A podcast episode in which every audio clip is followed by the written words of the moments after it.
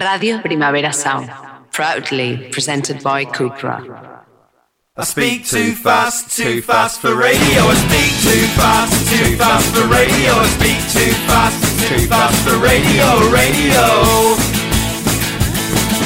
I went for a job at the BBC, but the BBC wouldn't take me.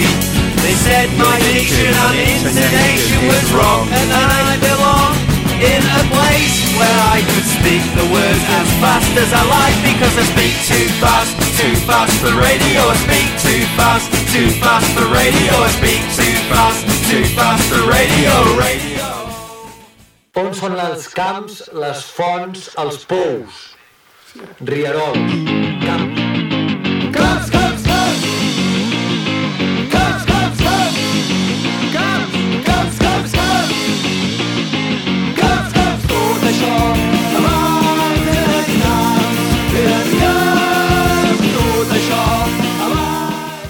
¿Es posible llevar adelante un sello autogestionado en el que los grupos del catálogo son sus propios promotores, managers y editores? Un sello que promueva el activismo musical, formas horizontales de organización, la igualdad de género, la reivindicación de la cultura propia, todo ello editando discos de una calidad indiscutible.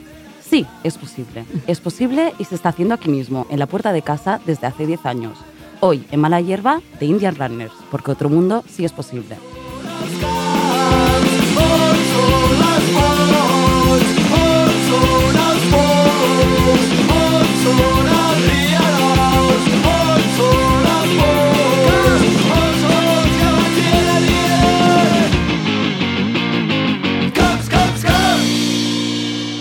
Bueno, hola, ¿qué tal? Aquí Patri Filpo, esto es Mala Hierba, el programa de Radio Primera Sound dedicado a los sellos discográficos independientes. Estoy con Monse Martín, bajista y voz de Rombo, e Irene Maese, de Fillas Europeas, también al bajo y la voz, para que luego digan que los bajistas y las bajistas son como los más tímidos que nunca hablan, ¿no? Mentira. Exacto. ¿Qué tal, chicas? ¿Cómo estáis? Muy bien. Bienvenidas. ¿Todo bien? Gracias. Sí. Bien. Gracias por estar aquí y acompañarnos. Bueno, como decía, Monse y Irene vienen en representación de Indian Runners, como os mencionaba al principio, uno de los sellos más interesantes de la escena musical nacional. Este programa Mala Hierba nació precisamente porque siempre me ha parecido que los grupos tienen mucha relevancia, obviamente con, con su mérito, pero que detrás de muchos grupos hay sellos que realmente están haciendo un trabajo consciente eh, de edición, ¿no? Y que no solo es sacar discos, sino es una forma de hacer cultura, que al final es una visión del mundo y una manera de construir otro mundo posible. Y creo que la visión del mundo de Indian Runners es tremendamente inspiradora, inspiradora por lo que estoy súper contenta de, de, que estéis hoy aquí.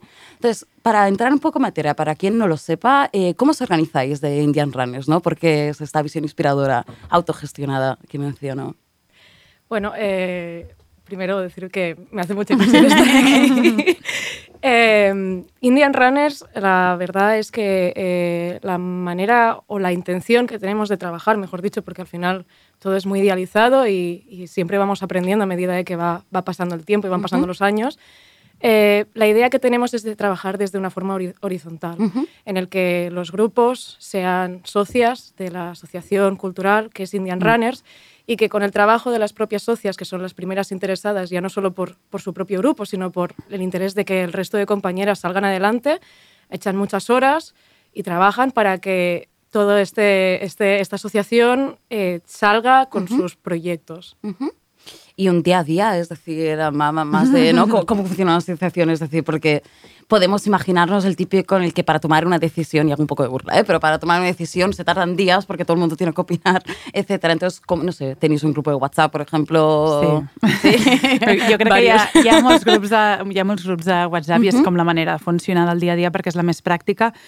Eh, diguéssim que tenim establert mensualment fer una assemblea uh -huh. on posem en comú temes que van sorgint assemblea rere assemblea, llavors Uh, hi ha aquest tema, es parla, es consensua, es fan unes propostes i en funció del que sigui es torna a parlar a la següent assemblea o s'ha decidit alguna cosa i uh -huh. aquella cosa es tira endavant. Això és una manera, diguéssim, sistemàtica que intentem complir i crec que ho fem bastant. Uh -huh. Cada mes la reunió uh, són assemblees que fem els diumenges a la tarda. Sí. Ojo. uh, sí, sí, no, sí, això no són ganes sí. de... Exacte. Caiga quien caiga, eh? O sea, hay que ir sí, sí. y estar todas las socias. Però uh, durant, diguéssim, entre setmana al dia a dia és molt de bueno, és que passen mil coses, són uh -huh. molts grups, uh, hi ha mil inputs, aleshores hem d'anar resolent coses al dia a dia Clar. i, evidentment, una cosa petita d'un grup que, que no afecta als altres es resol de manera interna, diguéssim, com amb l'equip una mica coordinador, uh -huh, com si diguéssim. vale. Cada grup té un grup de WhatsApp o una manera Vale. de comunicar-se amb com uh, l'Arnau, que ja potser parlarem més endavant d'ell, i aleshores es van resolent una mica les coses del, del dia a dia, més aquesta assemblea. Més o y, menys. y- y realmente, bueno, Indian Runners nació hace 10 años exactamente, ¿no? Y es una cosa que me llama la atención porque hace poco estuvo aquí Miguel Atienza, eh, también por los 10 años de la fonoteca, ¿no? Y de hecho, bueno, con él hice un programa que era La mala hierba de, que es que un invitado escoge un sello del que quiera hablar, y él me mencionaba a... mm, hostia, no me sale ahora. Eh, mm, Oscar de... eh, mm, no me saldrá. Estoy, De un es- grupo. es tarde. No, Oscar del sello que sacan. Bueno, ya me saldrá y lo pondré después, pero el caso es que, ¿qué, qué pasó hace 10 años, no? Que em- em- empezó a ver esta escena cultural en Barcelona. Parece que muchas cosas empiezan a cumplir 10 años en la escena cultural barcelonesa. Ja, és verdad. Esto no estaba en el guion, ¿eh? Me lo No, acabo de ya, ahora que, pasaba, pero sí que es- está siendo un año como, bueno, parece ser de muchas efemérides. Sí. No me hagas decir Exacto. cuál, però no, no recordo, però... Jo, jo pensava, també és veritat Mm. que jo fa 10 anys tenia 15 anys i estava a Tarragona, Bueno, vull clar. dir que jo Barcelona la, Clar. la olia de tant en quant quan Ai, agafava ai, el tren. I, Clar, clar. I d'esto. Però sí que és veritat que potser ara ho penso i Uh, clar, amb 15 anys és el moment en què comences a, almenys jo, Mhm. començava a crear una identitat a través de la música i va ser com el moment en què jo mm, vaig passar potser de deixar d'escoltar tanta música internacional o externa i em vaig començar a fixar més amb els grups locals o grups propers Vale. a mi. I, i això a mi m'ha ajudat moltíssim i sí que és veritat que, que crec que va, justament va ser aquell moment que va fer una mica de boom. No sé a què es deu, Sí. però Ja. a mi, o sigui, jo, a mi em va afectar. Jo crec que va ser com una segona fornada. Crec que no estem responent en absolut a la teva pregunta. No passa però... res. No passa en res. absolut. Freestyle, Vull dir que, sisplau. crec que, hi va, crec que hi van, van passar com altres coses, vull dir, si ens posem una mica nostàlgiques i bàsiques fins i tot, vull dir, va haver-hi un boom molt heavy rock català en una època en la que érem o molt petites o no, existís, Exacte. no existíem, i llavors va venir una època boom de, de nou música en català amb Manels i companyia, que crec que també va posar molt en el mapa que aquí passaven coses que és evident, n'han passat tota la vida, no n'han deixat de passar mai, sempre les que s'han vist. Ja sabem quines són, la, el mainstream sempre ha estat farcit d'èxits que nosaltres pues, no hem olorat massa i s'ha fet sempre una feina des de, bueno, des de més a baix, des de coses molt més undergrounds, que mm, potser ara sí que ja tenen un espai més ampli, més còmode, i que la gent bueno, valora tant el que passa en un gran escenari com el que passa en un petit petit. escenari i ho té en compte. Sí, crec que no hem respost en absolut. Què va passar fa 10 anys amb Indian Runners? Doncs que dos amics, en aquest cas, si ens posem amb el tema en concret, que són l'Oleguer Congost i el Ruben Wagensberg, eh, els agradava molt la música, que es feia a Barcelona també, i, i no a Barcelona, i van decidir que allò podrien, que ells eren capaços de coordinar-ho, que tenien moltes ganes, que els encantava i que l'amor a l'art era una manera d'entendre la vida molt deficitària, però que els feia molt feliços i llavors van, bueno, van parlar com amb grups afins i van veure que hi havia uns grups que tampoc tenien massa com representants, per dir-ho així, Clar. i van dir, doncs parlem amb ells i a veure si ells ingresquen. I com que tot plegat era una mica fem-nos-ho nosaltres mateixos, doncs eren grups que eren una, una mica afins a aquesta idea de dos tios una mica ficats en el món de la cultura, però que tampoc no havien fet en aquell moment, diria, si no, perdoneu-me. I crec que va ser com un donar-se la mà, no? Dos, dos mons, el món de la gestió musical, cultural i, i els músics que per fi tenien algú que, que els acompanyava. Puedo. mm, yo he pensado sobre esta pregunta que os he hecho, ¿no? Y a veces pienso si no tuvo que ver la crisis de 2008, en el sentido que en 2010, 2012 Segur, mm. ya van pasar como una, un paradigms, ¿no? Y es como cuando hay una crisis y desaparecen las estructuras económicas eh, estables, ¿no? Cuando pasan unos años sí hay una, una oleada de independencia, de ya que el sistema no me cubre estas cosas, ¿no? Las hago yo por mí mismo y nace un poco el do it Total, yourself. No sí, sé si, sí, sí, si total. podría ser una Yo creo, Total. yo, creo, yo creo que también tiene mucho que ver la parte del, del idioma. Mhm. Fue un momento Clar, en el que... clar, ja en no el és que a més, això molt Sí, específic. clar. no? Absolutament. Va ser un moment de, de, això, com d'una onada de d'un- tornar a donar valor i a donar com aquesta visibilitat Sí. a, a un idioma, Clar. a una cultura. I el que es feia aquí, no? Exacte. I, Sí. Clar. Home, molts grups que van... Perdona. Va, perdó, perdó. No, no, que molts grups que cantaven en anglès Exacte. a casa nostra, mm, bueno, ai, a veure Exacte. què passa, no? Van trobar que hi havia un espai que també hi havia un públic que els podria estimar, Clar. perquè no havien acabat de fer la barrera, l'anglès, bueno, no, i, i van veure que... Que, Que es podia fer sí, en català. que hi havia molt d'espai que, i que la gent aniria als concerts. que Això que és es molt guai. A mi també em passa, jo crec que quan ets adolescent o postadolescent, aquest moment que et deixes d'emmirallar en grups de fora i comences a escoltar i a anar a concerts i a sortir. Potser té, té també a veure amb sortir del, de l'institut, conèixer amics fora de, Sí, del sí, nucli del total. col·legi, no? I comences a sortir a concerts de la teva ciutat i veus que, joder, eh, no necesito ir a Clar, Londres, clar, no? I exacte. hacer mi, Sí, mi odissea Total. mod, perquè aquí estan passant això coses que dius guais. És, a mi també em va passar molt de, de, de donar-me de que podien a veure grups de, de, de Exacte. qui jo era fan. Perquè Exacte. tenia amigues que els encantaven grups de, jo què sé, eh, com es diu aquest, que no és U2, l'altre, el... Perdó, el... Perfecte, els noms avui. el Coldplay. Coldplay. Vale. Uf, Uau! Entén-me, no? Anava a dir no, el que no és U2, clar, jo pensava... Anava a dir Sting. En el meu cap, en el meu cap, en el meu cap van com una mica de la mà. Associacions Vale, vale. raríssimes, perdó. Vale, vale, està bé. Freestyle. ah, M'encanta això, Coldplay, m'encanta Beyoncé, que és meravellós, Clar. eh? Cap, cap, cap queixa. Però no, no, no escoltaven com, com grups de, ni de- d'Espanya tampoc molts, ni, Exacte. ni catalans, i jo sempre, o quan ja era una mica més gran, potser no amb 15, però més gran, ja anava a concerts i deia, és que cada setmana puc anar a veure grups que m'agraden, que m'agraden molt, no un tributo a Coldplay, que és el més cerca que estaré. Era com, Ah, és real, exacte. i això, això i també pagar una entrada caríssima per un concert Exacte. perquè venia de fora, ¿no? Sí. Es como, bueno, pago 100 pavos y, y ve, Sí, sí, sí. veo grupos, ¿no? Joder, jo recordo el Lupita, jo és que fa Irene, Clar. el, per als oients la conec de fa molt, molt, no? I anava al Lupita, i anava a molts concerts, i pagaves 10 pavos i veies tres grups que t'agradaven molt, no? I era com, com molt guai, això. Sí, sí, i això segueix passant, I- que podem exacte. pagar uns preus més o menys assequibles. Exacto. Y mm, quizás es empezar un poco por el final y sobre todo luego lo hablaremos que Indian Runners, precisamente como decías, no siempre ha sido un, un sello autogestionado. Al principio eh, nació como un sello más tradicional. Pero ¿cómo se sobrevive 10 años siendo un sello autogestionado? ¿Cuál es el secreto? Diré una paraula horror- horrorosa, però que és reinventant-se. És a dir, van, tot anava com caducant, és a dir, l'Oleguer i el Rubén eh, estaven molt engrescats amb el projecte, però el projecte s'anava fent gran. Què passa? Què necessites? Més gent. Llavors va haver-hi una petita incorporació del Gerard Segura de Valius, la Núria Corrent de Rombo, eh, i un altre noi que tampoc no tenia cap grup, que em sembla que es diu Pau, i, mm, i diguéssim que van una mica poder fer més ample tot plegat, distribuir tasques i que no recaigués tot el pes de tots els grups que ja s'anaven incorporant al segell. Això va ser una primera uh, presa de decisió important Clar. i llavors després va ser quan diguéssim que l'Oleguer i el Rubén es van desvincular del projecte i quedaven aquestes persones que l'havien com agafat també com una mica de... Ostres, aprofitem aquest moment per potser replantejar eh, Què fem? el segell. La nostra estructura, sí. no? Aleshores va ser, mm, si no m'equivoco, quan tothom, és a dir, tothom es va com convocar per dir, ep, està passant això, és evident que aquesta gent doncs, ja està o cansada, té altres projectes Clar. personals, el que sigui, s'acabó, hem de reinventar-nos. Què fem? Ai, doncs clar, també eren grups com molt motivats, que això és una cosa que és molt maca, però després sempre passa que sempre passa que has de treballar molt. Clar. Però de, de fet, sem- en parlarem, no?, d'aquesta Sí. autoprecarització, Exacte, potser. exacte. Llavors la motivació fa que de seguida pensis, uah, això, per què no ho fem? Clar, no, clar. això, Vinga, això va ser la bomba. Vamos a montar un sello, una Exacte. associació. Però van, van passar com aquestes uh, dues coses, diguéssim, que van, que van fer que la cosa trontollés i en lloc de que caigués vam dir no volem que caigui, volem seguir endavant, provem això i fins a dia d'avui. Jo crec que també una de les coses que fa que això es mantingui, perquè han passat mm, crisis i crisis i, Exacte. i, Això i m'ho he pandèmies i d'això. crisis en japonès és És oportunitat, no? oportunitat. Jo crec que una de les coses que és més important és, és el fet de que hi ha moltes ganes darrere de tot això de canviar les coses. Mhm. O sigui, com Total. una de les bases de tot això és veure que hi ha coses que no s'estan fent bé, fer autocrítica, Mm. intentar canviar-les i fer-les millor. Sí.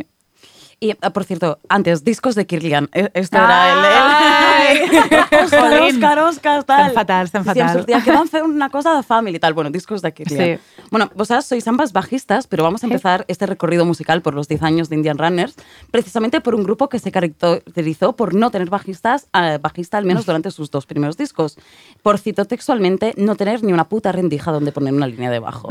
Esto es Mañanas Benjamín de Lost Fees, o como los llamaba Valero San Martín, Lost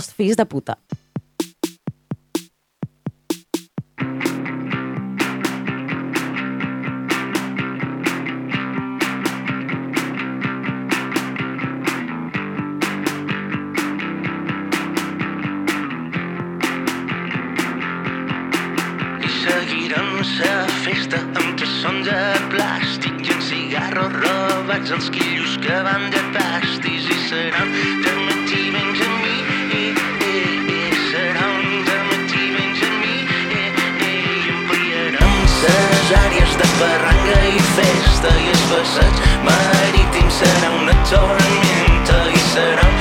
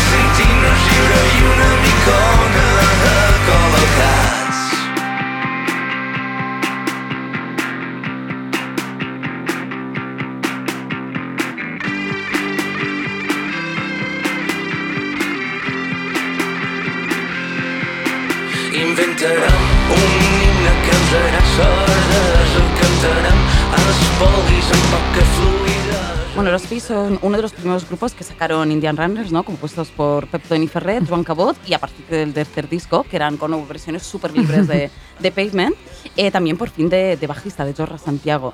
Yo mencionaba a Valero San Martí antes, no solo porque adoro a Valero San Martí, obviamente como creo que todo el mundo en esta mesa, como mínimo, eh, pero sino porque también porque la nota de prensa del disco no solo los llamaba los fills de puta, sinó que decía lo siguiente. Les lletres són intel·legibles. Per començar, les canten amb accent mallorquí, una manía molt arrelada de Mallorca. Y me encanta esta frase porque creo que es una manera como muy ágil de sintetizar como la reivindicación de hacer cultura en el propio idioma, que creo que es eh, una línea muy, muy potente que habéis eh, siempre mantenido en, en Indian Runners, ¿no? Sí, de fet, amb, bueno, uh, l'únic grup Eh, mallorquí... no te veo, Montse. Ai. Ara.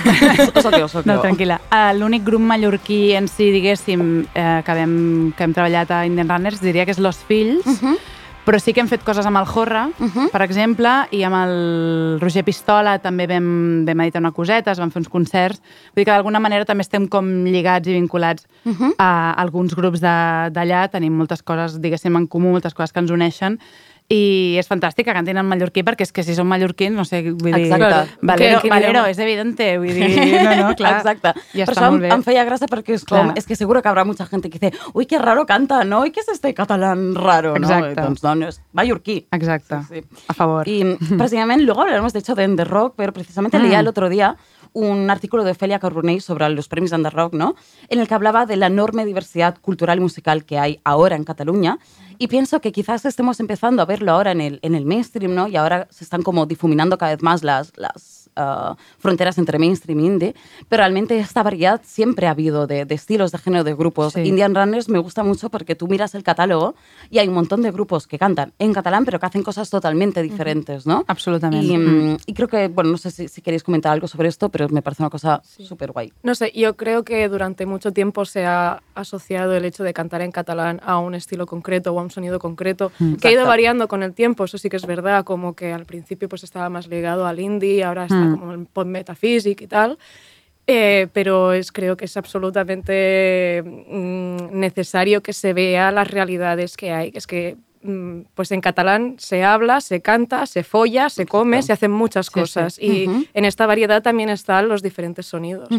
Yo una cosa que sí que debería decir es que sigo viendo, pese que hay una, un, un movimiento de que eh, salen grupos, se ven más grupos de otros espacios, sigo viendo una falta de representación, hablo por mi parte, del sur de Cataluña.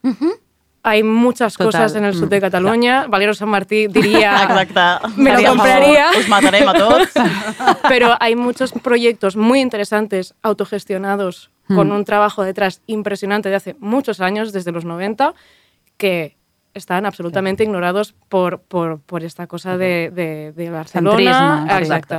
Clar, és curiós perquè les mismes dinàmiques que passen a nivell nacional, és a dir, Ja. sempre escoltem gru- grups de Madrid, Barcelona i no existeix res, Res més. més, mm. O, bueno, una mica València, una mica Asturias y Galicia, pero, por ejemplo, Teruel, ¿sabes que sabríais decir un grupo que No. haya salido de Teruel? No. Pues eso, y seguro que los hay.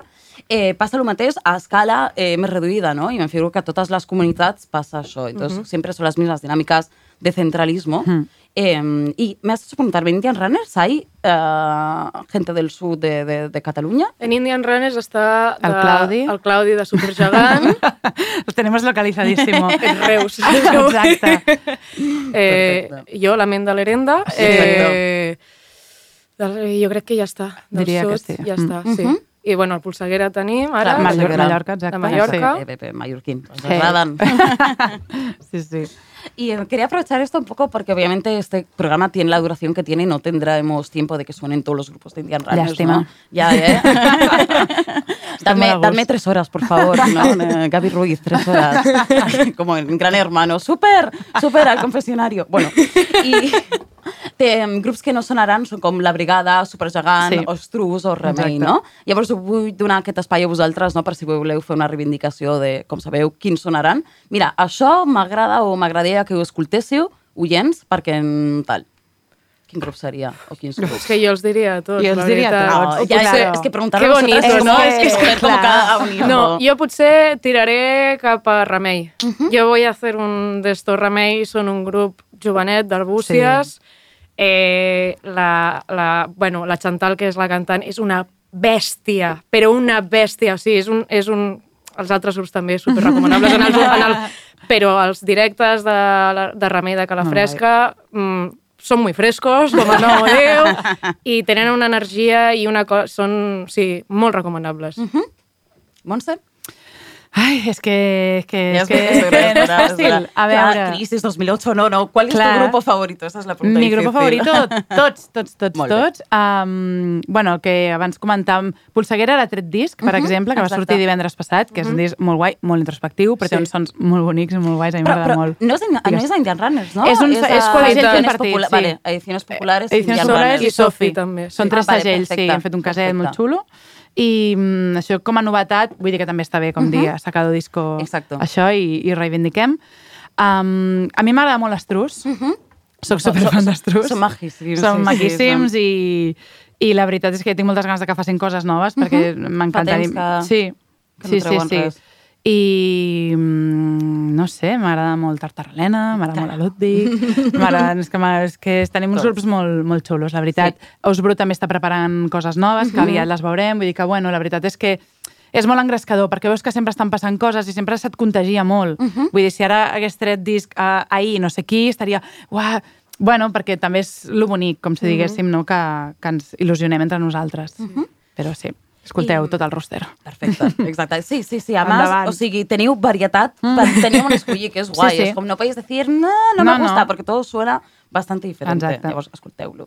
Y otro de los grandes pilares, ¿no? de las grandes líneas de, de actuación de India Runners y vuestros valores es la promoción de la igualdad de género ¿no? en la industria. Ahí está R-Forta, Sí. la iniciativa que habéis puesto en marcha recientemente. Eh, quería que me explicarais un poco brevemente así qué es esta iniciativa, ¿no? Porque me mencionabas tú fuera de antena, Monse, este cambio de Mm. concurso Sí. a muestra. Sí. Me parece un matiz súper importante. El primer any es va... Bueno, teníem la idea de som una associació, no només hem de treure els discos als nostres grups, sinó que també podem ser una mica un termòmetre del que passa, dels grups que tenen coses a dir, precisament el que dèiem abans, no? que, que, que hi ha una penya fent música, i vam dir com podem nosaltres aportar el nostre granet de sorra, fem un, com un concurs de bandes, no sé què, i llavors sí que el del concurs va com una mica ens va com trontollar i vam dir, vale, a partir d'ara les següents eh, propostes ja seran, seran una mostra que d'alguna manera realment és això, és un aparador, no? Que després sí que hi ha grups que després, eh, diguéssim que perquè hi ha un jurat professional de músics i de gent del sector que tria, etc. i llavors sí que després graven un EP, graven... Vull dir que,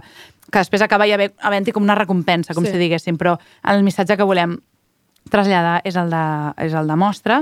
Llavors, tu estaves a la comissió, no, Irene? Si vols explicar-ho tu millor. Forta. Mm. Bueno, va començar um, sent, bueno, es van fer xerrades també Sí, exacte. amb, Sí. amb, pues, amb professionals del sector eh, i després va passar això a fer-se el concurs Mhm. I ara hi ha com a mostra precisament per això, per evitar com aquesta competitivitat. O sigui, ja Sí. tenim prou competitivitat entre les Exacte. dones, com Ah, per exacte. encima Que bé, que guai. más. M'agrada molt aquest Sí, gir. matís. Llavors, eh, va ser això. De fet, Remei de Calafresca van sortir del Exacte. primer Reforta i ara ha guanyat aquest any Àngela Dorn, que també pues, estem fent com aquesta Sí. cosa una mica de recolzament. Super recomanable, eh? També.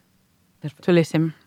I, mm, de fet, toquen aquest Sí. dissabte a Rubí. Toquem Momento Apunteu-vos-ho. promo, decidlo, eh? Ens la dorm. Eh, I això, bueno, ben bé és, és, és el que has dit, és una forma de, de, de fer una mica de, de finestra, de dir, mm. això és el que està passant, nosaltres tenim mm -hmm. Indian Runners com a associació, com a plataforma, com aquest espai on tenim una potestat, entre cometes, Sí. i, i llavors no la utilitzem, o sigui, la, la, la idea és utilitzar-la per donar com aquesta visibilitat, mm -hmm. no quedar-nos com amb un res, o sigui, Exacte, sí, res, sí. nada a decir en contra Exacte. de esto, Clar. pero como No, no. que ya es la idea Que ja que, que sigue. podem fer, no? O... I, sí, i hi ha unes bases molt clares entre elles eh, que, que es faci música en català, perquè d'alguna manera volem com preservar i defensar que hi ha molta música en català. Vull dir, no és una cosa de, és que ha de ser una cosa super rara que cantin... No, no. Vull dir, oi que hi ha massa, oi que hi ha, oi que hi ha grups que canten en català, veiem-los i coneguem-los, sobretot que hi hagi presència femenina per evidenciar que hi ha moltes bandes de ties fent grupazos i, Exacte. i coses super diferents. I és que la mostra de, de, de, de R Forte, l'última, és que era com una cosa no tenia res a... Era, era guai, meravellós. això. Sí, sí, molt enriquidor. Qué bien. Bueno, seguimos, nos vamos ahora al 2015 con ese debut fantástico que a mí me enamoró muchísimo de, de la rumbo, y no lo digo porque estemos aquí. Vale, vale. Pero además está... pero precioso, ¿eh? Mi disco favorito de la vida. ¿no? Y además está guay. producido por ah, un gran amigo y admirador de esta casa, que es el gran David Beef. Esto es Camps.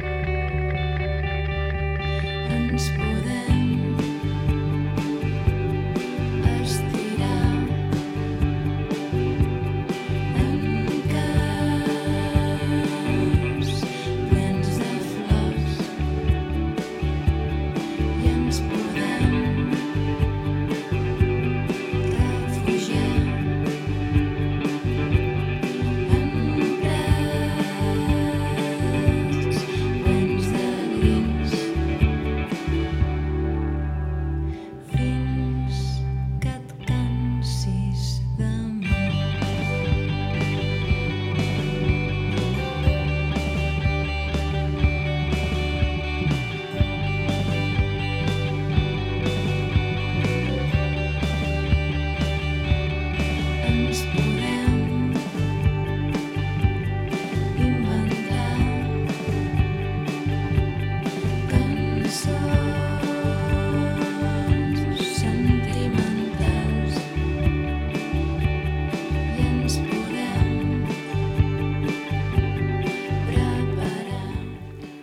yo, este disco de 2015 lo recuerdo con, con mucho cariño porque además ya a nivel sentimental fue el año, Oh. el año que me enamoré. Ah, entonces con mi novio lo guay. escuchábamos un montón y lo seguimos escuchando. ¿Sí? y entonces sí, sí, sí. Recuerdo... Mira, no, no os vi en directo porque tocasteis en un centro cultural aquí a Barcelona, al Sí. Centre Avarícias, y como era, nos estaban conociendo y tal, pasamos del concierto y nos fuimos como a un bar a conocernos Ah, más, ¿no? que guai, que bonic. I no van veure, però ens Ai, vam no estimar res. més. Però bueno. que bonic, millor. I aquest va ser com el primer disc que vau eh, publicar Indian Runners com a, ja com a associació Mhm. cultural, ¿no? Cambiant de model. exacte. Y sobre esto lo hemos hablado un poco antes, pero lo hemos mencionado. Yo os quería preguntar sobre esta dinámica de eh, si trabajar por el amor al arte no es una manera de autoprecarizarte, ¿no? Si no estás porque estás dando un montón de horas para sin, sin ganar pasta, añadiendo a un trabajo paralelo que ya tienes, ¿no? Entonces no es como cansarnos más. O mm, podemos defender que así deberían ser las cosas y mantener estos espacios de independientes fuera del trabajo asalariado. Es... Tocha. Sí, sí. Sí. Eh, buah, a ver. a ver, yo creo que hay muchas, mm, como muchas vertientes a esta pregunta, muchas ramas a esta pregunta, y la primera creo que es la, ide- la idea esta de que el hecho de hacer música o hacer algo que, no, que te gusta no está como entendido como un trabajo.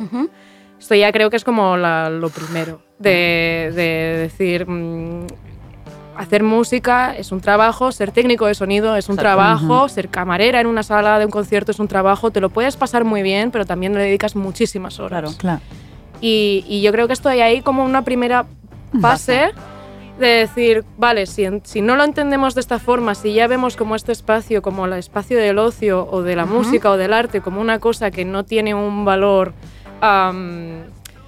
social, eh, en cuanto a nivel de trabajo me refiero, entonces ahí ya, ya, ya empezamos a tener un problema porque todo lo que va relacionado es o, o te metes dentro de un espacio, un sector en el que tú te puedas, eh, o sea, como te metas dentro de un espacio grande que sí que reciba eh, Saca prestaciones de ayuda- salario, ¿no? Exacto. O te vas al otro lado. Es como está muy, Muy muy, polarizado. muy polarizado. Ujú, Y yo veo muy complicado encontrar un punto medio ujú. en el que puedas eh, no estar precarizado, pero además mantener unos ideales Y una independencia. y una ¿no? independencia que vaya aparte de, de los intereses públicos o de, de intereses mayores. Dicho esto, no creo que sea imposible. Creo que se puede hacer, pero es muy complicado y sí que hay una base de precarización. Claro. ¿Y creéis que, que, que Indian Runners habéis conseguido encontrar este, este equilibrio entre la independencia y la Mm. autoprecarización? Clar, el tema és que uh, treballem una mica per comissions. És a dir, Sí. hi ha una persona una mica al càrrec de tot i la idea, perquè a més ara estem en un moment de, de reestructurar-ho i que tothom, tot estigui més equilibrat, tothom ens tornem a, a involucrar com ens havíem involucrat Claro, como cargas de trabajo eh, equilibradas, Exacte. ¿no? Rep- Llavors, hi ha comissions, d'alguna manera, o sigui, tu no tens tampoc... A nivell individual, com no, no la persona, hi ha una persona que a dia d'avui té un sou, vull dir que també vull arribar aquí, però Exacte. la feina que tenim a nivell individual no és la d'una jornada o no és la d'una mitja jornada laboral, val? És a dir, hi ha una feineta d'anar fent, de no sé què, quan les estones lliures, això és precarització total, d'alguna manera estem sobreexplotant-nos perquè abans deies, potser ho has de combinar amb la teva feina. Clar. Amb la teva feina, si tens sort, potser tens tres feines, vull dir. Va, clar, vale? sí, total. O sigui, llavors, això està com molt subdividit, hi ha moltes branquetes, hi ha una persona, diguéssim, que, que està dalt de tot a nivell de que, bueno, fins ara no, ha portat més el management, ha fet el booking, ha fet una mica la gestió del dia a dia, i aquesta persona, a dia d'avui, és a dir, tot aquest amor a l'art i tota aquesta, diguem-li, potser bona feina o bon ull aga- eh, triant a grups i, i, que, i que formessin part del rooster, ha fet que a dia d'avui hi hagi una facturació que permet que hi hagi una persona a, amb un sou. Amb un sou que És sempre... molt important, eh? Sí, Això és és, i és raríssim. És a dir, no som una empresa com a tal, no? Llavors, a dia d'avui que passi això, és un sou que hauria de ser millor, per descomptat, sempre els sous haurien de ser millor, sempre, en tots els sitios.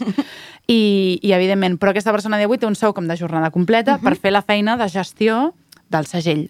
val? Llavors, la precarització aquí va una mica com a dues bandes, és a dir, hi ha, hi ha una persona que s'ha pogut professionalitzar una mica i per l'altra banda els grups seguim mm, aportant el nostre granet de sorra Clar. perquè això tampoc és una empresa. Exacte. I la persona que té aquest sou fins i tot no pot assumir tot, és que són molts grups, d'alguna manera, sí, hi ha molta sí, sí. feina, llavors hi ha la mateixa feina a vegades a fer en un grup gran que va molt bé, que fa concerts molt ben Mira, facturats, Tarta- Tartarelena me figuro que deben dar mazo curro. per exemple, sí, sí. I hi ha grups que potser no facturen tant, però que la feina és la mateixa. Vull dir, has de parlar amb un promotor, has de fer un full de ruta. I és temps, no? Sobretot, Clar. encara que no sigui feina, feina, és temps de fer una trucada, fer un mail, tal, Sí, no? i que tot plegat, és a dir, la precari precarització segueix existint d'alguna manera, però intentem vehicular-ho perquè ara, per sort, doncs, podem tenir aquesta persona. Llavors, ara també Indian Runners està en un punt en el que hi havia com moltes, diguéssim, unes, eh, una estructura molt clara que s'ha anat diluint una mica amb el temps, el típic del principi, no, ah, sé què, i ara és com, ep, hem de tornar a, a, a reestructurar-ho tot i apretar les tuerques, és a dir, hi ha comissions que funcionaven que ja fa temps que tal, llavors com que hi ha una persona a sueldo que ho vagi fent tot, que ho vagi fent tot, i és com no és ni la filosofia del segell ni, ni és real perquè aquesta persona no pot assumir Clar. aquesta càrrega. Estem en un punt també una De mica de... no? Sí, de, de, de, això, de, de, d'afinar una mica. I mm, breument, perquè aquesta pregunta daria per un programa només sol, però uh, d'on traieu la força per fer una cosa que va en contra de tot el, el que és el sistema econòmic habitual, no? És a dir, estiu, per mi és resistència, resistència cultural, política i social el que feu. No teniu ganes a vegades de deixar-ho tot i dir, Sí. estoy harto, no puedo más de este Sí. mundo, No? Ah, sí. Per mi em passa sobretot amb la meva feina fixa. La norma, bueno, claro, Sí. claro, bueno, claro, obviamente. Però per Vull això, dir- on traieu la força de continuar apostant per una, una altra manera de fer les coses? Jo en el meu cas, perquè les cançons de Rombo mm, em flipen tant que no podria desvincular-me altra cosa. d'això. No, no, no, i, jolín, i a vegades penso, m'agradaria saps, eh, ser més creativa, tot això, però jo que sigui a nivell creatiu de fer cançons no, no me'n surto, no? A vegades dic, ah, vaig a fer-ho, vaig a provar-ho, no me'n surto, no? Llavors ja, mm, el grup és una meravella en el sentit de que la persona que fa les cançons i quan les treballem als assajos, tot això, és tan heavy, és tan bèstia, és a dir, els, dels assajos surts i la Clara arriba amb una cançó, he fet això, no sé què, provem, res, una parida de, ai, jo faig això amb el baix, faig això amb el teclat, no sé què, i, i, i és tan Ja bonic feliç. que dius, ja està, o sigui, ja està, ja només per això val la pena que hagi vingut cansada, que me'n volien a casa a dormir perquè estic feta a caldo, però havíem dit, va, quedem, no sé què. Totes arribem igual, perquè totes tenim les feines, arribem allà i de cop i volta és que s'hace la màgia, dius, Claro. bueno, la Això que Gràcies. surts amb més energia, no? Sí. que arribes a un lloc i surts Clar, com, ah, però això és la part, la part més maca, però sí que és veritat que després hi ha la part aquesta que també estàs una mica fins al monyo de tot, Claro. I ara fer un mail Ni a et no sé qui, ara clar. fer no sé què. Ara, doncs, també hi ha un punt que sí que vols enviar-ho tot a... Sí, a jo, pastar. jo, per exemple, a mi em va passar com la- l'última cosa. Vaig anar a un lloc que no diré el nom. Uy, uy, aquí se dice sangre. A veure... No, Vale, no, no diré el nom. Vaig anar a un lloc eh, on hi havia la crem de la crem de la música i va ser veure, Ah, vale. veure aquell espai, veure la forma amb la que s'estava tractant i amb la que s'estava fent tot això i dir he sortit d'aquí amb molta ràbia i amb moltes ganes de cremar-ho tot. Clar. Però d'un cremar de dir vaig a seguir. O sigui, no, Clar, no puc parar. He de fer una altra cosa perquè això ha d'existir, perquè és necessari que existeixi això que no m'agrada, però també ha d'existir coses que estiguin en contraposició d'això. totalment. Que hi hagin espais que, que donin peu a que um, els marges existeixin i siguin visibles. I a mi és aquesta cosa. Clar. Potser queda una mica en plan de mira la hater esta, no sé què, no, però... no, no, crec que és però molt ho, guai. ho vas dir quan vas sortir d'allà, ho vas dir immediatament. Sí, dir, Recordo sí. que el teu feedback era en plan, eh, per l'amor de Dios. Que horror, Hem de fer una altra Clar, cosa, dir, sí, vas, sí. vas anar a un lloc on segurament fa 30 anys era exactament el mateix. Clar. Sí, sí, sí. Qué guay. ¿No? Yo, yo, yo os admiro un montón, ¿eh? Yo os quiero agradecer en nombre de la cultura.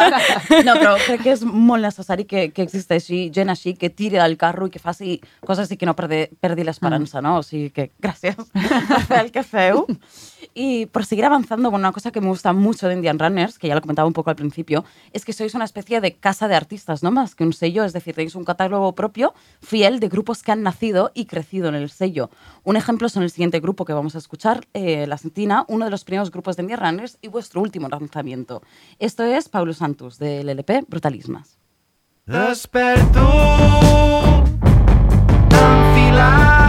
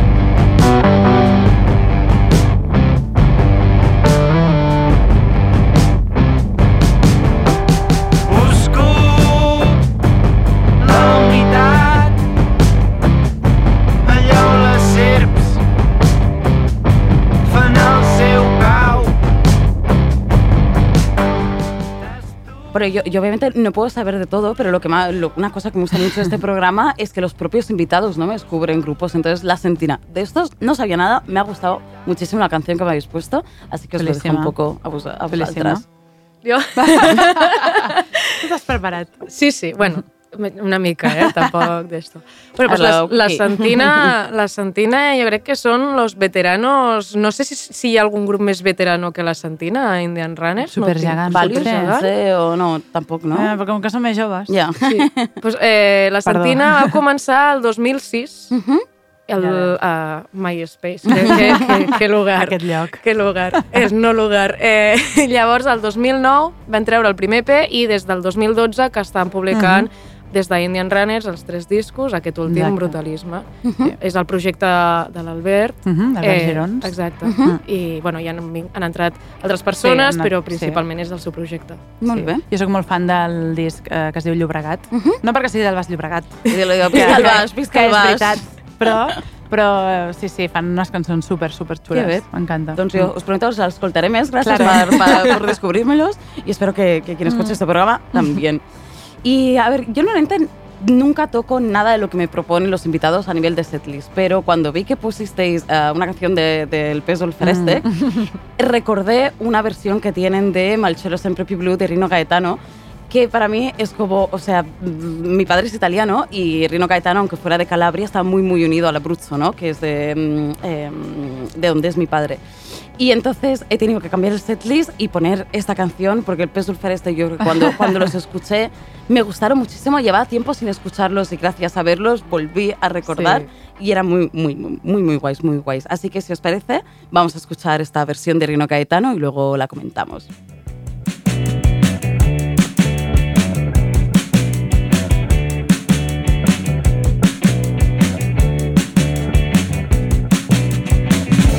Qui viu sota un pont.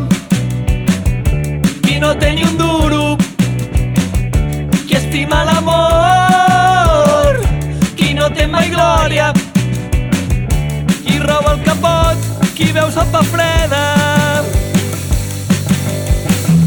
Qui no té memòria Qui no mira els altres Qui no menja gluten Qui juga a futbol porta ulleres, qui no té carnet. Qui juga al risc, qui viatja a París, qui no sap on és, qui no hi troba remei. La la la la la la la la la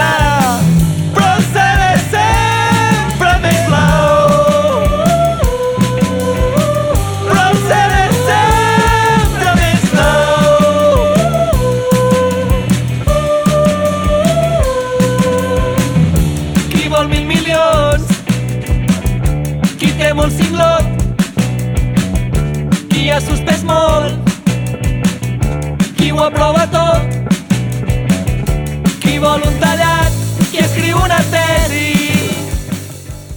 Bueno, ostres, ara m'he oblidat com es diu. Pèsol, és que jo ho deia malament. Pèsol Farèstec. Farèstec, vale, no? Farèstec. ah, eh, vale. Classes de català i de música, dos per uno. Fantàstic. Bueno, eren com, no sé si és el terme superband, però quan s'uneixen uh, persones d'altres Sí. grups, de, de grups d'Indian Runners, no? Sí, Un exacte. supergrupo? Sí, sí. I qui eren una mica... Bueno, qui són? Perquè vas estar tu també en un sí, moment. vaig estar un, uns anys a, a, tocant el baix també al Pèsol i mm, doncs són el Gerard Segura de Vàlius, Exacte. El Marià Codina d'Estrus, Exacte. llavors hi ha la Carlota Serraïma Mhm. i la Maria Callís eh, com a rapsoda i ara també hi ha l'Àlex Tudor de baixista. Mhm. Sí, que havia sigut eh, també baixista o guitarrista de Valios. Vale, vale. Però, o sigui, Valios va haver un moment que van ser tres Sí, i l'Àlex... Baixista. I la, És baixista, oi? Sí. Doncs ara, ara també està, està el Pèsol. Bueno, yo a, a quien nos haya escuchado os lo recomiendo muchísimo porque tiene una cosa de Mm. tanto las canciones propias como los poemas musicados son una maravilla.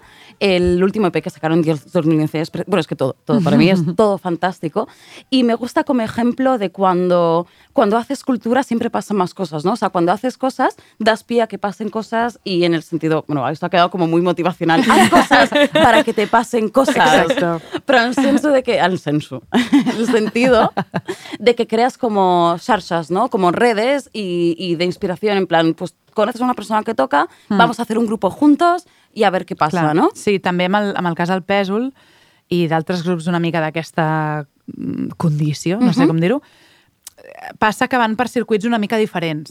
És a dir, el tema de la poesia, el tema d'agafar lletres de coses de la literatura i això, fa que, per exemple, et programi una biblioteca.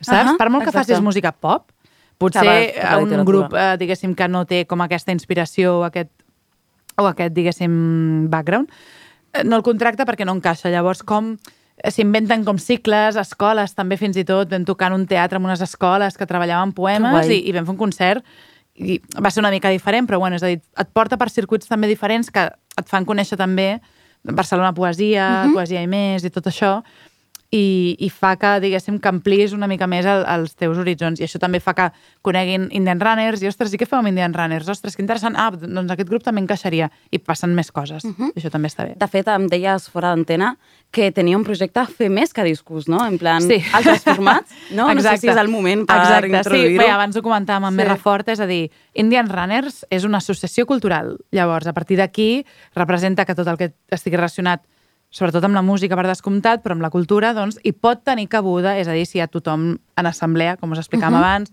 escolta, ens han fet aquesta proposta, com ho veieu? Doncs es va crear R Forta i és una associació, té tot el que necessita, tota la infraestructura per fer un, una mostra de grups de música.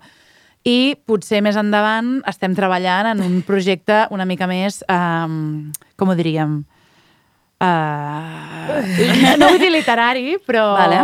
Bueno, altres es- formats de... altres Sí. formats que va lligat al concepte de, de, bueno, d'altres maneres de fer. Que bé. No estic donant massa pista, no, no crec, però bueno. Eh, doncs això, que la idea de l'associació d'anar una mica més enllà del fet de d'editar discos i penjar discos i fer quatre, bueno, quatre concerts, no, fer concerts, però la idea és créixer una mica en aquest sentit perquè es poden fer moltes coses i som Clar. molt motivats. És que aquest és el tema. Aquest és el problema, jo crec. No, no, eso es la- el valor El problema.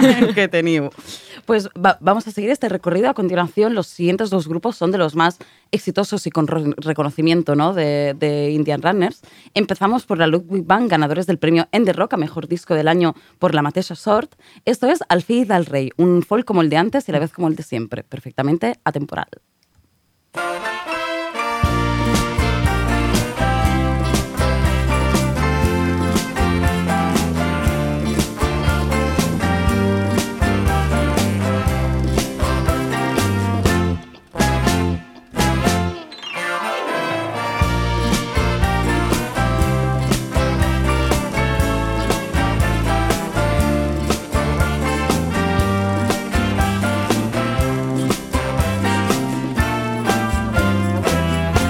El fill del rei s'ha anat fent gran i el dia que es mor el seu pare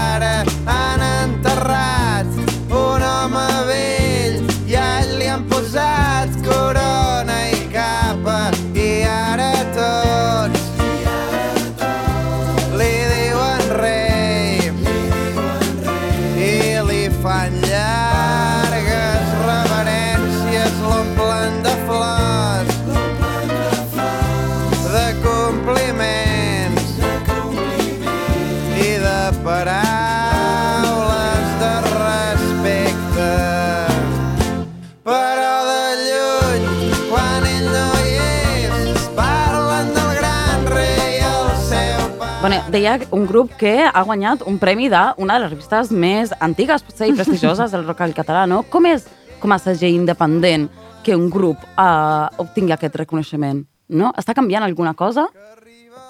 Jo crec que és una alegria per totes. Uh -huh. Sí, principalment és una alegria perquè veus que, que hi ha gent que coneixes, amigues amb aquest punt ja, hem, o sigui, quan les, les companyes d'Indian Rares som amigues ja, amigues que se'ls valora la feina, que es valora el seu projecte i que saps que en major o menor mesura o en, petita, en una petita part tu també has contribuït um, amb aquest punt i ells també alhora també contribueixen a que tu et posis, et posicionis o que més, es, més gent t'escolti. Llavors és com una cosa que està tan vinculada que no pot haver-hi una altra cosa que no sigui una alegria absolutament, eh, no sé com dir-ho, uh, verge, virginal, Clar. com de dir, no, no hay Pura, nada detrás, clar. pura. De inocencia, no? Exacto. De alegria Home, I pura. pocs premis, no? Hi ha molt pocs premis en aquest país, diguéssim, Mhm. que tampoc és que els necessitem, però de tant en tant dius, escolta... Però- però sí que ha fan, sí això. que sumen, sí, saps? Sí, sumen sobretot perquè d'alguna manera crec que el nom de cada grup va molt lligat al segell. Exacte. Saps que hi ha molts grups que no tens ni idea de, de, de quin segell toquen i tal. Exacte. I, I jo crec que relaciones molt, en el cas d'Indian Runners, dels grups del segell. Exacte. Com a mínim de nom, és igual. sí, sí, sí, després, sí, sí. Tal. I la manera de fer i la manera de treballar, Exacte. sí. I això, Sí, sí. això està bé. Sempre és visibilitat a un projecte que Que sempre bé. seguirà sent diferent als altres. Exacto. Y otro grupo que ha cosechado muchísimos éxi- éxitos, cuyo último trabajo se ha colado en todas las listas de, de lo mejor del año pasado.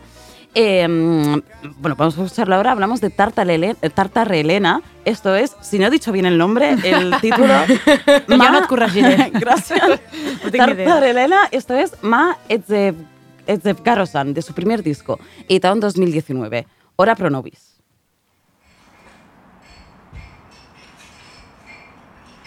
Zevgar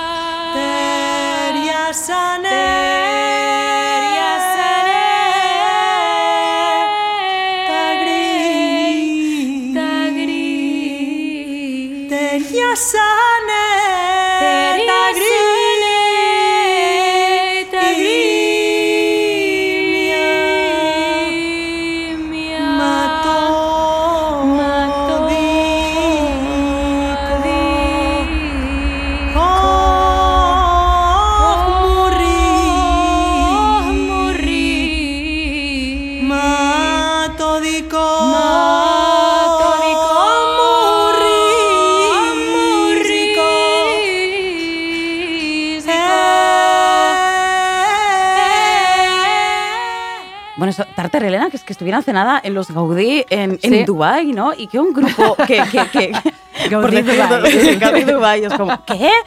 Pero que un grupo que haga una cosa tan experimental, por así decirlo, cantan a capella, cantan en idiomas latín, no sé qué, tal. Sí, sí. Tinga, tinga que és d'èxit, hòstia, que guai, felicitats, en plan, tia, Sí, coño, perdón, Clar que pero sí. orgullo, tío, qué tu guay. coño, claro. Exacto, sí, Sí. Y, el, y el vuestro de tener, joder, este, esta capacidad de ver mm, que algo, de apostar por algo. És que en el cas de Tartarelena jo crec que les vam... No quan vam pensar en elles, és que veiem tan clar que a nivell de filosofia, d'elles, de la manera de ser, hi havia algo tan comú que no era com, oh, vamos a hablar con dos persones... No, era en plan, els hi proposem, a veure què tal, i elles, ah, doncs sí, hem fet alguns concerts, voleu dir? Ah, doncs sí. Que guai. Pum, saps? Vull dir, des Ja, de que sí. la cosa es va començar com a, a vestir una mica més, diguéssim que, que la cosa ha anat, bueno, ha anat com evolucionant cap a millor i, i clar, realment sorprèn que a la gent li agradi tant una proposta musical com aquesta. Clar. També diu coses molt bones de, De la gent. de la salut, de la Mhm. gent, de la salut musical i de prejudicis i tot això. També és veritat que amb Tartarelena passen coses que amb altres grups no passen. El que dèiem una Per mica abans del exemple? pèsol, Mhm. de que toquen en escenaris Clar. poc habituals, Tartarelena mm, permet que et puguin tocar el sonar o que et toquin en una cúpula d'un projecte supersacre d'una església, jo què sé, saps? I això, bueno, és, és, és donar-li una mica la volta a tot plegat, de sortir dels escenaris Exacte, habituals. dels circuits habituals, no? Sí, Sí. I, i la veritat és que bueno, estem molt contentes perquè també ens agraden molt, és que Sí, realment ja no és tan superguai. ai, tot el que porten, que sí, evidentment, Clar. i també doncs, la seva presència al segell és, és constant, com Clar. pot ser la nostra. A les assemblees, el que dèiem, també estan a les comissions i, i no, és un plaer tenir-les, evidentment. Que guai. Sí, sí. Jo crec que es nota, és que a, a, aquesta passió que tenim en Dian Runners, no? de fitxem coses en, en les que creiem i després Mm. tots formem part del mateix projecte, crec que es nota, no? I, i els grups, la manera de, de fer, de treballar, de publicar, que tenen també, transmet tota aquesta no? Sí. um, implicació, crec, a, en la música. Sí, sí. I, I a Tartar Helena és que les vam veure motivades, Ja, que és eh, claro. l'ingredient essencial. exacte. Exacte. Jo, jo he de dir, perdó, faig com un petit Sí. sí. incís, nosaltres quan vam entrar, filles, mm. quan vam entrar a Indian Runners, a més de la cosa que estava de dir, uy, un sello, nos ha mirado, era la cosa de dir, hòstia, tio, com admirem aquesta gent. Clar. O sigui, que guai. que grupos más guais, o sigui, com... ¿En serio? De dir, en serio, tio? sí, sí, sí, no, no. I, I és una cosa que a dia d'avui encara es manté. Vull dir, Clar, i fa tres anys que estem allà, dos anys i pico que estem allà, i, i l'admiració per tota la gent que està allà es, es segueix mantenint. Que guai. Mm. Doncs just mencionaves Filles Europees, doncs uh, escoltem, esto és Capità Arenas del debut de Filles Europees.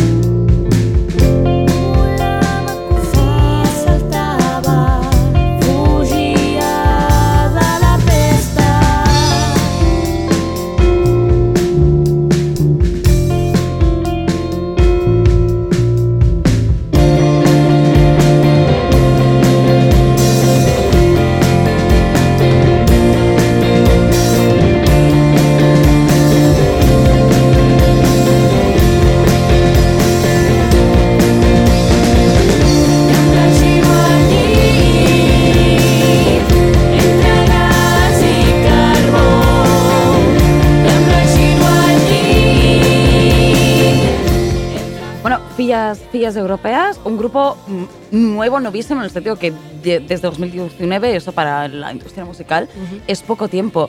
Y, mm, y creo que es un síntoma de cómo Indian Runners no solo en estos 10 años ha envejecido, sino que se va renovando, ¿no? Y va fichando grupos jóvenes que creo que, que es algo que me gusta a mí mu- mucho, que haya relevo generacional, ¿no? Y aquí tenemos a su bajista y voz, perquè no sabe filles europees i com va Sí. una mica fitxada per Indian Runners. Pues, eh, fitxar per Indian Runners mm, va, ser tam... bueno, va ser una sorpresa i va ser una alegria i va ser, en plan, mama! Crec que va passar el mateix, eh, que dèiem abans, que veiem una mica aquí unes coses Sí, que... bueno, sí que és Com veritat- que hi ha, hi ha feeling, no? De, Sí. Ens portàvem Sí. bé. Més que- enllà de la música, Sí, clar. clar. sí que és veritat que nosaltres també va ser com una mica en plan eh, que nos mira un tuerto o algo, perquè vam fitxar al gener del 2020. Xan, xan. I vam treure l'EP a finals del 2019 i quan, Exacte. quan estàvem fent, vam fer com crec que el primer mm, concert de presentació va ser el 14 de febrer del 2020 i luego ya llegó, claro, claro. llegó Adiós. el de- hasta luego. Adeu. Però sí, Sí. clar, nosaltres portàvem, havíem fet, me'n recordo, tres concerts al 2019 Sí. i ja eh, ens van avisar en plan de escolteu, volem xerrar amb vosaltres i nosaltres com tres concerts, tio, que és, però que susto, com que ens ha vist algú? Com que els hi agrada a mi? Ai, Dios Que guai, mío! Que guai, això. Però, però sí, super contenta i super agraïda de poder estar en aquest espai, la veritat. Ja no només a- per fer música, sinó per això, com per ajudar, per, per recolzar. Y, y por ir cerrando, yo ya os he dicho, me quedaría aquí hablando Ay. horas, pero bueno, eh, sí, fillas europeos son el, el futuro, ¿no? De Indian. Ojalá. ¿Qué, qué más planes de futuro, qué más planes de futuro tenéis? ¿Cómo vais a celebrar estos 10 años? ¿Cómo os imagináis los siguientes 10 años? Mm. A ver, hay una comisión, que ya que hemos dicho que hay comisiones exacte. de todo, hay una comisión para los 10 Pasan años. 10 años. Sí. Eh, eh, se vienen cositas, Se ya vienen ho hem dit cositas, se abans. vienen cositas Encara no, sí. todavía no podemos decir Sí. nada porque Ujú. se está trabajando, pero sí que hay previsión de que salgan cosas Sí, eh, farem- en varios, de varias exacte. formas. Sí, concerts, evidentment, que farem Clar, concerts, farem enllà, cosetes, sí. Potser fem coses així, grupo, grupo... Sí. Mm, clar, com dir sense dir, eh, coses. Sí. Bé, bé. Sí, i el que us dèiem abans també de, de que l'associació vagi una mica més enllà i fem altres coses uh, en altres formats, com Ahà. si diguéssim. Bé. Estigueu atentes, és el que us podem dir. Atentos a vuestras Seguiu-nos, pantalles, seguiu-nos. no? L'última l'última pregunta, clar, heu fet una festa de celebració dels 10 anys. Mm -hmm. Quins pròxims concerts podem anar a veure? Pues, a veure, que faci memòria. A veure, aquest, sí. dissabte, aquest dissabte 19 uh, toquem Filles i Àngela Dorm a Rubí pel no, eh, no Woman No Fest, festival feminista uh, per celebrar el mes de març. Eh, ho estàs mirant tu, Montse? Eh. Disculpeu, yo, eh? Es que yo he venido a hablar de mi capítulo, o sea, de mi libro. Pero ara mateix no... Sé que... Uh, és que al març ara... Bueno, a la, la Ludwig tenen concert ara? No sé si... A veure, sí, he vist, al- he vist Però no recordo si és dissabte o diumenge. Mira, Bueno. jo ho tinc aquí. Bien. Perfecte. Ho tinc aquí.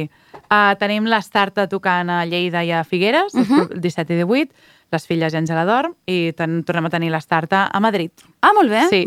I després hi ha així altres històries. Tenim...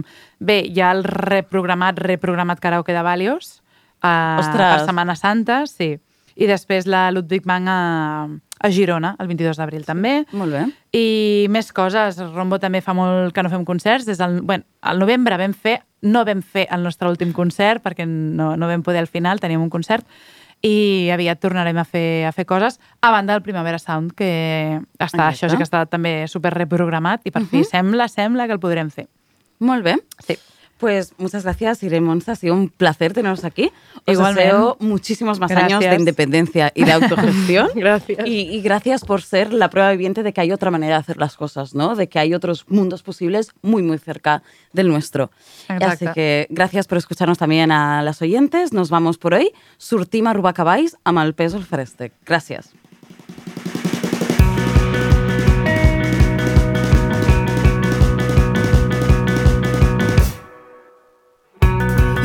els cavalls. Jo sentia la seva respiració panteixant i la vibració a l'arbre era cada cop més intensa. El so dels cascos m'omplia el cervell i tan bon punt vaig veure sota meu el morro del cavall que teníem més a prop. Em vaig deixar caure de la branca amb les cames obertes i estirades. Vaig deixar anar les mans i vaig aterrar sobre el llom del cavall, una mica massa amunt, massa a prop del bescoll. I els ossos de les seves espatlles se'm van clavar l'entrecuix i la nàusea em va pujar fins a la bola. Em xiulaven ficaven cada cop més lluny. Els cops de creu a l'entrecurs ressonaven dins meu, igual que els batecs del cor.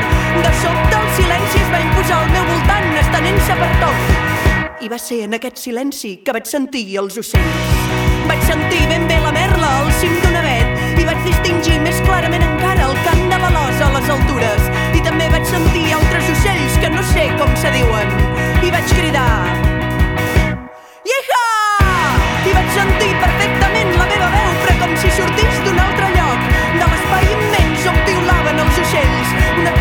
que provenia del fons d'aquell silenci,